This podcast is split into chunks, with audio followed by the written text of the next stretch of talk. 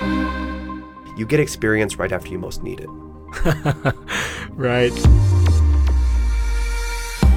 Welcome to Mosaic of China, a podcast about people who are making their mark in China. I'm your host, Oscar Fuchs. Today we are putting a spotlight on the foreigner teacher, and there's something very special about this subject because it's one of the most common ways for foreigners to find their first job, their first identity, and their first footing into a new country like China. It's how I first came to Asia 20 years ago, and I'm sure if you weren't one too, you certainly know someone who was. For some people, it's a stepping stone into something else in that new country. And for others, like today's guest, Seth Harvey, it becomes a gateway into a longer term career in education. Our conversation gets into its flow when we discuss how Seth interfaces with the education system and the family unit in China. And it's a story that reminds us how working with young adults offers teachers a unique window into the society in which they operate, and indeed where that society might be heading in the future. Seth is a mellow talker, so today's episode has the feel of an avuncular fireside chat. So let's slow it down, relax, and take a listen. I'm here with Seth Harvey, and Seth, you do a lot of things, but I guess the principal thing that you do is you're an admissions advisor, right? Uh, correct, yes. Um, I work for a company that helps students plan, prepare, and apply to school overseas. Very cool. I know you're involved in education because, of course, you were referred by Lysanthia last season, so let's hear what Lysanthia had to say. I'm going to send my friend Seth Harvey your way. Seth is the much maligned uh, English teacher. Nice. He is coaching Chinese kids for American universities.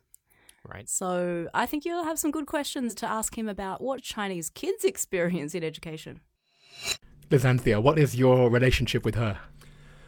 Um, Lysanthia is, is amazing. She is engaged to my best friend. If you want to hop into the object that I brought today, it's actually uh, kind of related to all of that. So it's a, a nice transition. Great. Show me. Um, all right, let me pull it out here.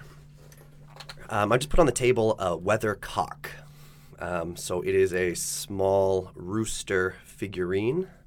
And the reason I picked this item is it, it represents a lot of things about my lifestyle in China. Um, so first, it was a gift that was brought back by my best friend and Lysanthia from Portugal. My best friend's Portuguese.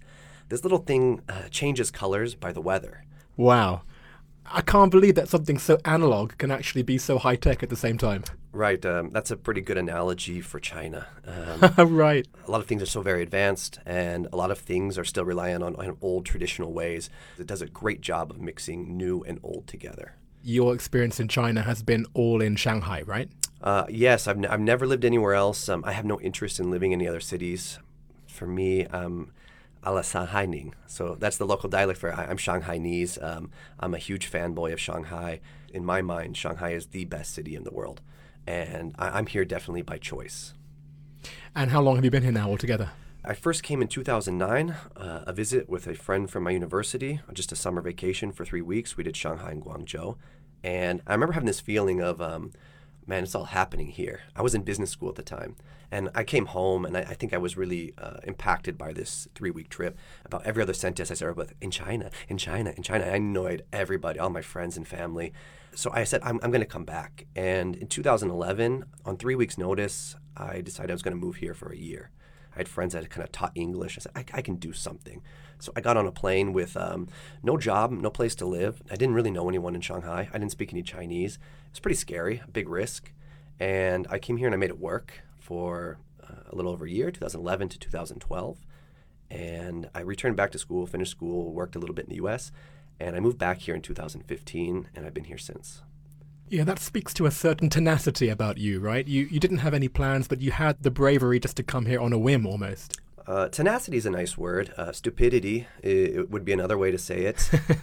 Let's jump into that then. So, tell us about what your job within the field of education actually is. Right. So, I, have had a number of different roles with different companies over the last five years. I was working for Xin Dongfang, uh, China New Oriental. They're the largest education company in China. They cover every single service you could think about, from English training to sending kids overseas to giving prep lessons for test prep, um, for everything of all ages. Uh, in January, I transitioned to a smaller boutique firm, and we're doing the same kind of service, and we're focused on sending Chinese students abroad.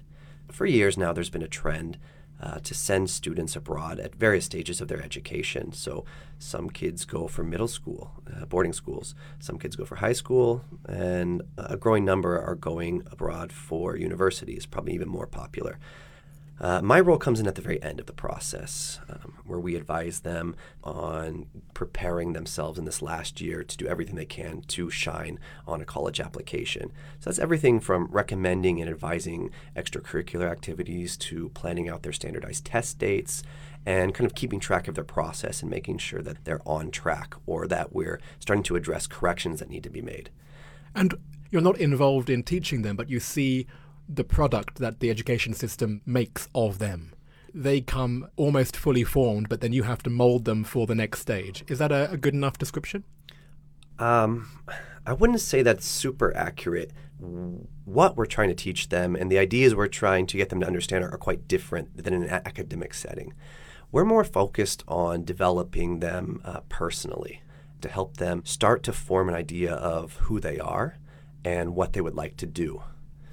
I don't actually feel like there's a lot of overlap between um, school learning and the kind of realizations and learning that I'm trying to help them achieve.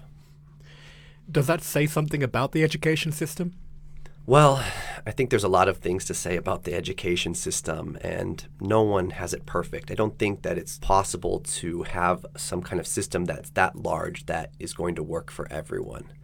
There's a, a long standing stereotype um, that the, the, education system produces a certain kind of result, which is robotic, not being creative, or they're very hardworking, but um, it, it's a bit formulaic. You can give them an input and they produce an output, but there's not a lot of variance in there. It's been likened to a factory um, where it's just you're mass producing people. And you got to, if you look at it from a kind of a, a more zoomed out perspective by the government, um, it's kind of smart. I don't think that the correct approach is to try to produce, you know, a million Elon Musks a year. That's not really sustainable, or it doesn't kind of work on a societal level. One thing about Chinese people is I feel like they're especially good at long term planning. Um, they're very patient and they, they kind of look farther ahead um, so you see this in how they approach education. You see this how they approach their careers. You see it um, how they approach politics in this country. Um, if you're tuned into those kind of things. But I work with maybe a certain section of students that are looking to kind of break out of that. The Chinese system to go to university relies on a test called the Gaokao, a FAME test. And this is like the most important test of any Chinese student life. It is incredibly rigorous and competitive, and it is incredibly determinative of your future. So, a lot of uh, parents start their children on a path which allows them to sidestep the Gaokao by looking to go abroad. It takes a lot of the pressure off and opens up different opportunities. Which makes them what? That makes them privileged? That makes them slightly countercultural? Like, what kind of parents put their children into that situation? Well, mm, I, I wouldn't say that it's so radical. I think that it's parents that have a, a different approach. So I think that you have this younger generation of parents in their 40s to 50, and they grew up in a certain way, um, and they remember how it was, and they're trying to help their kids have a better approach to it. They say, you know, you want to give the children things you never had, and another quote is to teach your children things you were never taught they're very family focused and um, they're very focused on trying to elevate the opportunities in the life of, the, of that next generation. That's the responsibility that they take on when they have children. I think the the planning process it starts, you know, the it probably starts the first time they get the pregnancy test back. Um, so it's not one of those things that's done when the child's 15 or 16. It's done when they're like two or three. And this process all starts from they, they they're getting enrolled in in preschools and daycares where they're being exposed to English and they're trying to promote you know more cognitive development. It, it's a modern day competition. It's like you know how do I get the smartest kid and the best results? And a child is a parent's greatest investment here, all for the dream of going to a, a Harvard or a Cambridge or a brand name school. There will be people listening to this in different countries thinking, oh, yeah, well, that's the same as my country. We are giving our kids too many standardized tests and pushing them too hard in that approach. Do you think that actually they are similar, or do you think China has a, specific type of examination system? The average Chinese student goes to school for about 10 hours a day or more. And on top of that, the student's going to do about four hours of homework or extra classes or prep. So you're looking at a 14 hour day. Now, most of us who work a full time job, we work eight hours a day. You know, we have a lunch break and things like that. Imagine being shuffled from class to class and being tested, examined. You need to listen, you need to be engaged and focused. You know, for 14 hours a day, it's, it's mentally exhausting. You're, you're basically a mental triathlete. And you're talking about middle schoolers. So just the sheer rigor of the day to day to keep up with the, the amount of homework that they're given and not get left behind is incredible. So, uh, on, on one hand, I think that these students are missing out on certain opportunities to develop um, their interests, to, to maintain a happier childhood, you know, that we kind of want. But on the other hand, I, I actually think it's a necessary evil. I think kids in this system are learning important personal characteristics that benefit them later in life. So, the struggle that they're experiencing now, where they're in middle school or high school, I think it helps them become diligent. It helps them manage their time. It helps them kind of stay focused and push through. And once they learn to do that, it gives them a little bit of a, a competitive advantage over their, their foreign peers or counterparts where I think in the West we're a little bit more entitled and individualistic and things are a little bit softer. And the reality of the world is, you know, life's tough. When you get out into the real world and you have to work, you know, not all jobs are super fun and you're going to do your passion. But at least Chinese students, they have learned to kind of put their head down, to grin and bear it, and to work through it. There are upsides to this approach. So, when you first encounter these children, at what stage do you usually start working with them? I would like to start working on them as early as possible. So, the reason that my industry exists is because Western and Eastern education, we value different things. So we had talked about how test based the Chinese education system is. Basically, everything is done on a test score. Um, so if you're on a test and it's out of a thousand points, well, if you got 995 and someone else got 994, well, then you get the spot and they don't. But in the West, we use something called a, a holistic approach where, yes, uh, test scores, academics are important, but we try to look at kind of every angle. So it doesn't necessarily mean that you scored high enough. There's no magic number on a test that will get you admitted. That's kind of just a precursor, a prerequisite to meet a minimum threshold to show competency. And then we start to look at uh, other factors, um, which would be like reading your essays, trying to get to know your interest. Maybe there's an interview, and to get to know you on a personal level to decide if you're going to be a good, successful candidate who comes and contributes to our academic institution, and our community, those kind of things, more than just can you take a test. So, a battle that I have to fight is to try to allocate more time, more effort, more resources to developing that personal story and away from preparing for tests. So we, we could say I work in education, but I kind of feel that I work in marketing. What my job basically is, is I'm trying to create a brand or a profile for these students. It's a sales pitch. Every kid that applies to Harvard has a great SAT score. They have done some community service. They have uh, an English competency. These kind of things uh, have become homogenized. And for a Chinese applicant, they kind of just fit into the same pattern. So my job is to try to help them break this pattern, to try to give them some kind of hook, something that makes them different. We, we talked about the day of a student, a 14 hour day. Well, there's not a lot of time or energy left over for, for thinking about things. So I, I try to help coach students to understand some really important attributes. I try to help them understand what schools are looking for. And that's part of branding, right? Step one know your audience, know your customer, understand the need, understand the want uh, before you can create a sales pitch. Um, Chinese are, are very collective. And the problem that creates is that uh, Chinese people, they, they go with the flow. Um, they're always looking at uh, their neighbors, their family friends, their classmates, their peers. They're trying to you know keep up with the Joneses, right? In the West, we, we, we kind of value rebels and rule breakers and iconoclasts. And that's something that's not very typical of the, the average Chinese uh, student.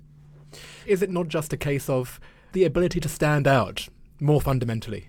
Yeah, I think so. Um, but how do you do that, Oscar? You know, how do you stand out?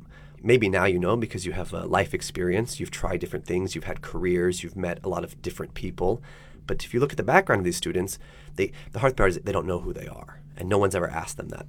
Um, most of the time, they're picking like a major or what they want to study. They're picking it for one of two reasons. The first reason would be that they've done well in school and they've gotten kind of positive feedback from teachers or grades, and someone said, "Hey, you're good at this." So they said, "Well, I'm." Everybody likes things that they're good at, right? Uh, so they say, "I'll go and pursue that." Or the second reason is it's what their parents have done.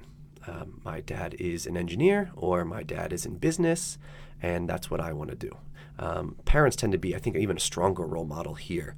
And I don't really want to get into the psychology of parent-child relationships in China and how they're different than, than in the West, but um, I think that those kind of factors play a, a, a role as well. In both those examples, it's either they've been told they're good at something or they're following their parents, but there isn't this third option where it's what I want to do.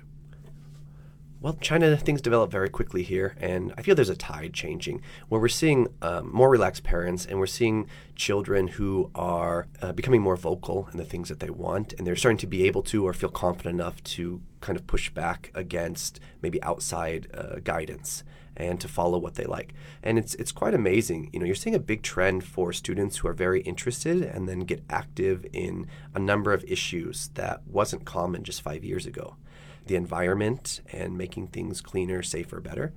Social issues is becoming big, so the idea of justice and the, the role of government. Um, students are, are, are starting to think about these things, starting to do projects about these things. They're, they're getting involved. So these types of students that have access to more of a, an international path, they're starting to take part in in different competitions, different organized events. So a very popular one is called China Thinks Big. And China Thinks Big is a, a research based competition where they're trying to solve some kind of problem. They can pick anything that they're interested in, and they do this in a, a group based project. Or YOC, which is Youth Observers Competition, where they need to write a six to eight page article with graphics and, and research. Um, so these type of competitions, they start to challenge students and, and to make them think and engage with, with the outside world and be curious we're talking quite generally until now. Sure. Can you think of one individual or perhaps another one where you have taken them through this story and seen them on their way to an American university? I've got one student right now, and he's really interested in architecture. And the problem is that this student is kind of struggling right now to maintain a, a, high enough GPA, and he's struggling with his test prep and meeting SAT and TOEFL requirements. So this summer, he's going to use a summer vacation to focus on, on test prep and try to get those numbers up. And of course, his dad's an architect. Uh, and the other other hobby he has is um, cycling. So instead of spending all of his time doing test prep this summer, I would like him to do something interesting. I would like to push him. So, for example, I say, Hey, I looked up and I found that you can cycle from Chengdu to Lhasa, Tibet.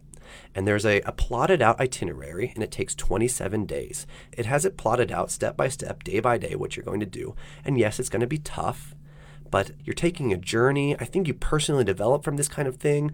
Um, so then when it comes down to application time, right, you've got two paths where it's either take a risk and challenge yourself to do this cycling trip or study and improve your standardized test scores, right? So you've got A path, B path if you take path A, you have something interesting to write about. And I think this experience kind of matures you and gives you substance, right? And on the path B, if you study and you apply to universities, you say, look at my test scores, and they say, okay, great, that, that meets our minimum requirement. So, what kind of student are you? What are you interested in? And there's nothing behind that door. Um, so that's a real challenge, a struggle of, of, of my job is trying to help them see the value. So you say, I want you to go cycling and they say, but that doesn't improve. That doesn't improve my grades. I'm not learning. That's not education. And I'm trying to tell them, yes, it is. Uh, there's a, a personal education. So you spent the last, you know, 13 years doing academic studying. It's time to afford a little bit of time to develop yourself and, and get yourself prepared. So what happened? Could you persuade him? I'm negotiating right now. Right, and, and I'm guessing that means with the parents, right? Right. Parents are typically open-minded, um, but part of our service is opening up opportunities. This is something that they would have never considered or thought of without maybe an outside presence. And you know, students who are like, I've never done anything like this before. Like, here's your roadmap. Here's your your objective. Go, do, try. If they fail, they fail. They come back. But you know, that, they're still learning right there. There's there's learning and failure. What is it about you then that makes you so well fit for this job?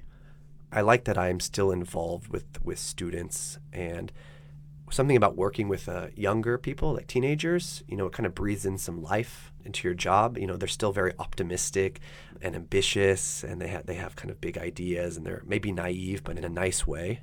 And I think also it's kind of fulfilling a part in myself where I, I think that I've made a lot of mistakes. And I think the fact that I have screwed up and I have done things in, in a non traditional or the wrong way or that I failed at things, I think that's something that makes me good at my job.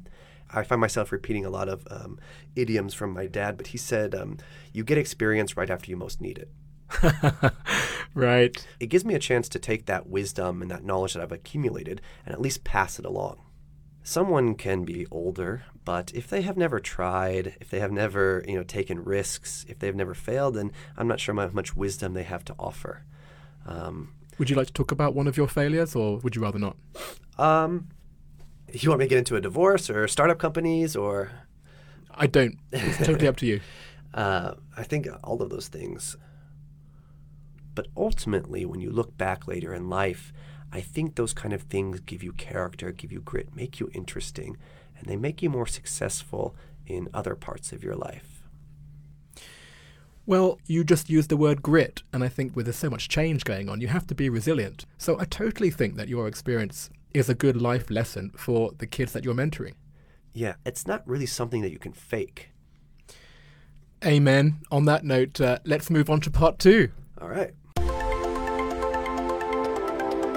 The 10 questions. Question one What is your favorite China related fact? The sport of football, soccer, was actually invented in China. England takes credit for it, but it actually predates England, and football is a Chinese sport. That's a good one. I think the English, we are the ones who invented the rules. So we like to invent rules and plant flags and stuff like that. yeah. Number two, do you have a favorite word or phrase in Chinese? In Chinese, uh, there's a word um, in Mandarin, it'd be like 没事. And that means like it's nothing, like don't worry about it. And in like Shanghainese dialect, it would be like 没事, like they don't really do the sh, it's just like s. If you throw a little Shanghainese dialect in there, man, it just really opens people up. What is your favorite destination within China? Um, I like Hong Kong because they have a horse track there. I love to go to the Happy Valley and, and gamble on horse races. If you left China, what would you miss the most and what would you miss the least? What would I miss? Um, man, have you ever tried to take a taxi in New York City? Uh, it's like thirty dollars to put your hand on the the handle. This is such a well planned out city. Um, it seems so big, but I, I, find that getting around it from one side to the other is is amazing. Um, like I said, I, you can take the bus, you can take the metro, and you can call a cab for like two bucks to go anywhere. Um, the thing I will miss the least would be ah man, like the construction that hammer drill. Mm. Like um, everyone knows that, and I think everyone's had an apartment where somebody's been renovating next door. So that's a trade-off for the amount of change and development that we enjoy and we love. Um, sometimes that that comes back and it is a huge negative. Is there anything that still surprises you about life in China? I was walking on my office the other day, and there was a guy, and he had a turtle on a stick like I, I, think some of us like maybe know what I'm talking about, but I think it's his pet turtle. So he's got a string wrapped around its shell and then a stick, and he just like carries it around with him and hangs out. You just never know what you're going to see. Every day, something new surprises me, and like I feel like that's a, a huge value. It's a, one of the things that I really love the most here is that it's a very unpredictable place. Nice. Where is your favorite place to go to eat or drink or just hang out? I play on a billiards team once a week, um, a bar called Park 91 on Dagulu near People Square. It's a pretty cool, chill place, the kind of place I can walk behind the counter and pour my own beer, feel very at home there. Shanghai can be a bit of a, a materialistic vibe to it, a bit of a status seeking, show off, luxury prone kind of, of way. Um, and I'm just a simple guy from the Midwest. I have no interest in things that are pretentious. What is the best or worst purchase you made in China? Maybe a gym membership is like a great one. I got a four year gym membership, and exercise is something that I started doing regularly that kind of grounds my life. It works as a balancing factor. Worth it. What is your favorite WeChat sticker? There- there's two types of WeChat stickers, right? There's ones that are pulled from like famous pop culture shows or cartoons and things, but you can actually make your own stickers. So my girlfriend sends me ones of her that she's made of herself. So then I find it really useful to send herself back to her, uh, like a little bit like sarcastically. Okay, like the second one, you know, stickers are a great way to end a conversation. You know, sometimes people say something outlandish or you know, communication is tough, and uh, I like the, the this one of this whoever this actor is. You know, it just uh, aghast for words. And I was like, I don't know what to say back to that. You know, sometimes you just get flustered and just let, let's end it there. I use this one a lot. Yeah. What's your favorite go-to song to sing at KTV? Oh, sorry. I- am such a big hater of KTV. Ooh. I know. But for me, like, um, I haven't got it like memorized down. But there's a Chinese song called "Weishamani Beijirwo Iba Ren," and that translates to like, "Why did you betray me? Why did you love someone else?" But for me, like, that's that song that represents my first year in China, and it was always on the radio, and it has this very super nice like melody, dun dun dun dun dun dun. And um, whenever you try to sing this in KTV, it depresses all of the Chinese people. Oh. it's a very like, sad and an emotional song and it's like you know why did you betray me why did you cheat on me you stabbed me in the back you know you went off someone else but man the melody is so nice so i guess that's my ktv revenge is that i told you i didn't want to go and now i'm going to depress all of you with this beautiful sad song the perfect weapon. Very good. And finally, what other China-related sources of information do you use? I of course use Smart Shanghai. Like that's my number one go-to thing. I read everything. Mm. I read every article. I'm looking to look at what events are going on. Like um, I even have like a pastime like hobby of I love going through all the apartment listings. I'm basically an uncertified apartment agent. I can tell you what the market value of things are and how the market's doing. I even love going through the the classifieds. And secondly, I use WeChat quite a lot. I am the biggest lurker of group chats. Oh. I lurk in so many group chats. I get all of this information inside. People are like, how do you know that? Group chat. Yeah. Um, everything from uh, foodie and restaurant groups to exercise, um, cooking, um, social events. Uh, I'm even in a dad's group. so there's a group for like expat fathers, like a big one, and they talk about all kinds of stuff. Um, and I have no kids, and I don't really remember how I, someone put me into this group, but I never left, and I just lurk, and I get so much great information from that. Well, thank you. And before you leave, the only question remaining is who would you recommend for the next season of Mosaic of China? Right. So I have a friend named uh, Anton. Um, he's an Israeli guy that's been in China for a number of years. What's really interesting about him is he speaks like perfect Mandarin. Wow. So he's a very disciplined guy. He works in online gaming, like the gaming industry here. Um, and he works in a Chinese company, and you know he will be able to provide some some insights to a totally different industry that none of your other guests have talked about, but also have a very different experience as a, a foreigner living in China who is totally plugged in and adapted in communicating um, with locals. Thank you so much. And thank you in general. It was really great to have you here, and I look forward to the next time we can meet. My pleasure. Thanks, Oscar. If today's episode has sparked your interest, the best accompaniment is my conversation with Zhang Zhiyuan from episode 3 of this season. Zhiyuan is in a very similar position to Seth because he is working with the product of an education system that measures everyone quantitatively, and as a humanities professor at Shanghai Jiaotong University, he needs to evaluate them qualitatively. And speaking of quality, there's an extra 10 to 15 minutes of quality conversation for every episode of the season in the premium version of the show on Patreon or iFadian. As always, head to mosaicofchina.com for instructions on how to subscribe, and here are a few clips from today's show. You have some students that are, are really sharp and mature, and you have others that have just no clue. I actually have a, a Shanghainese family. It's one of the things that I think not a lot of foreigners who come here have experienced. She's like this little Chinese girl who's a finance nerd, and she like does like MMA and Muay Thai and boxing. Now I'm getting excited. I want to know more about that. There's not a lot of room for discussion, and if I teach you two plus two equals five, and I put it on the exam, and you write four, you're wrong. And I think storytelling is one of the most useful skills that you can have.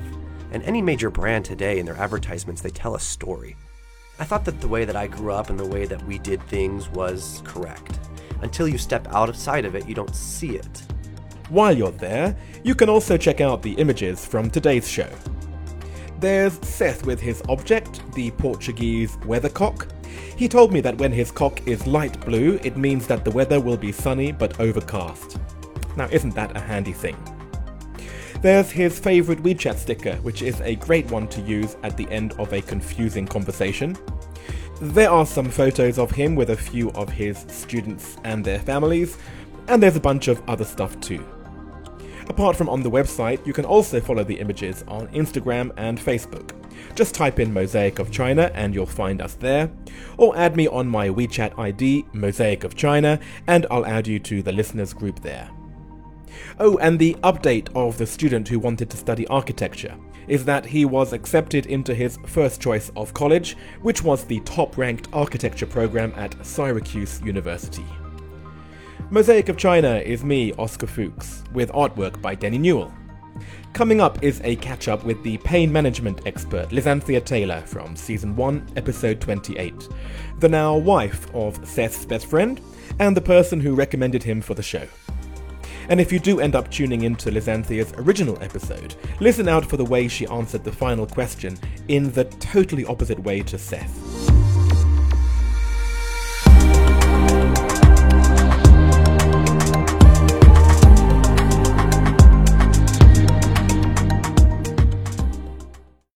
Lizanthia, Hi, Oscar. there are a few people who I'm doing these updates with who I'm literally getting as they have just stepped off the plane. You've been here now a few weeks, right? I'm, I'm just over a month back, so almost a whole year away, which is just bizarre. Well, it's so nice to see you. Why don't you just quickly mention what your story was since then until now? Well, I left the country just before Chinese New Year and thought I was just going to jaunt off for a, a short trip to the US for a conference. And then I couldn't get back. Then I went to Australia, which is my where I'm from. Then I had to get a very last minute flight into Portugal, which was where I was due to get married and meet my now husband, and got the almost last flight in. When the plane took off from Qatar, I was very relieved because I figured I wouldn't like to spend any time in Qatar stranded. Uh, and so I managed to get to Portugal, get locked down in Portugal, and stayed there for most of the year we had to cancel the original wedding. So the original wedding was meant to be the big 150 person, everyone flying in from overseas, bonanza of a wedding. And that couldn't happen. And you sort of do have to curl up in a corner and cry a little bit. And then you can pull yourself back out of it and you can say, well, what is possible? So, what was possible was we did get married a few months later in a different kind of way. We were allowed 20 people, and that meant we got to have immediate family and best friends. We got to have an amazing day. We got through the bureaucracy. Because you can imagine, I'm Australian, but I'm not a resident of Australia. My husband is Portuguese, not a resident of Portugal. And both of us live in China, but we want to get married. And I think in the end, the authorities eventually just went, oh, let them do it. Yeah, because I guess if they're not used to it, they're just going to say no, right? Yeah, it ended up being people just kind of looking at us with, with crossed eyes and sort of sighing. Like, what, do you, what, you guys want what? It's more like, oh, you've made my life so difficult. Like, where is the paperwork for this particular arrangement? You know, this year, hasn't it, for, for all of us, has been interruptions. Maybe a kind of a enforced mindfulness, let's say. Mm. You know, to be in Portugal, and, you know, Portugal has some beautiful coastlines. So I spent a lot of time on the beach, and I got to know this beach, the tides, the times of day, the rock pools, even, you know, the, the people, the culture. And that was an enormous blessing. right, slowing down to an extreme degree, where you're looking at literally the shells on the beach. Exactly. I did start a business as well. Oh, well, you were a physiotherapist. You probably still are. I'm intrigued. What was your new company? So, yes, I am still a physio. So, I've come back and I'm still seeing patients. I now work out in Suzhou. So, a couple of days a week.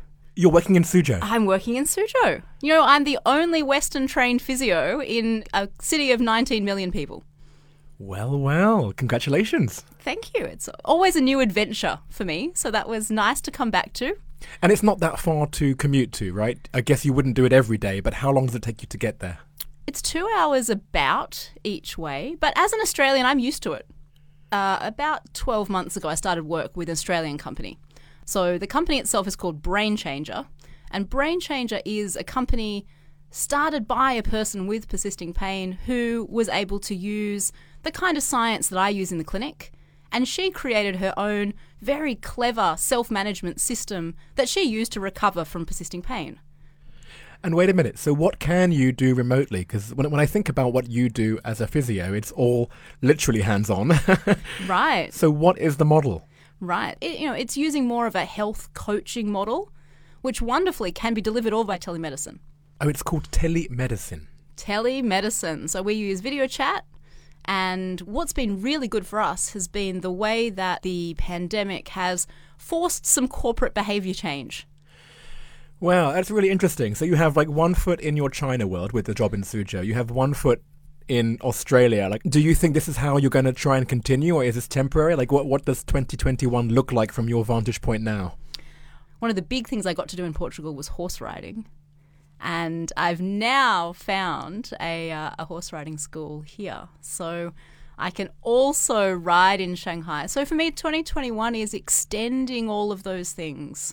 Uh, my my word for the year is is bloom. I like the idea of, of, of blooming because I to turn into really meaningful things.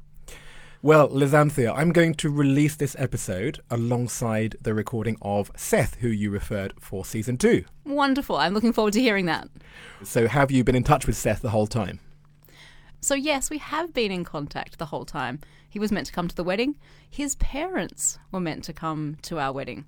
I'm I'm really interested to see the kinds of things that he's put into his podcast. Thank you so much, Lizanthia. Thank you, Oscar. It's always a pleasure.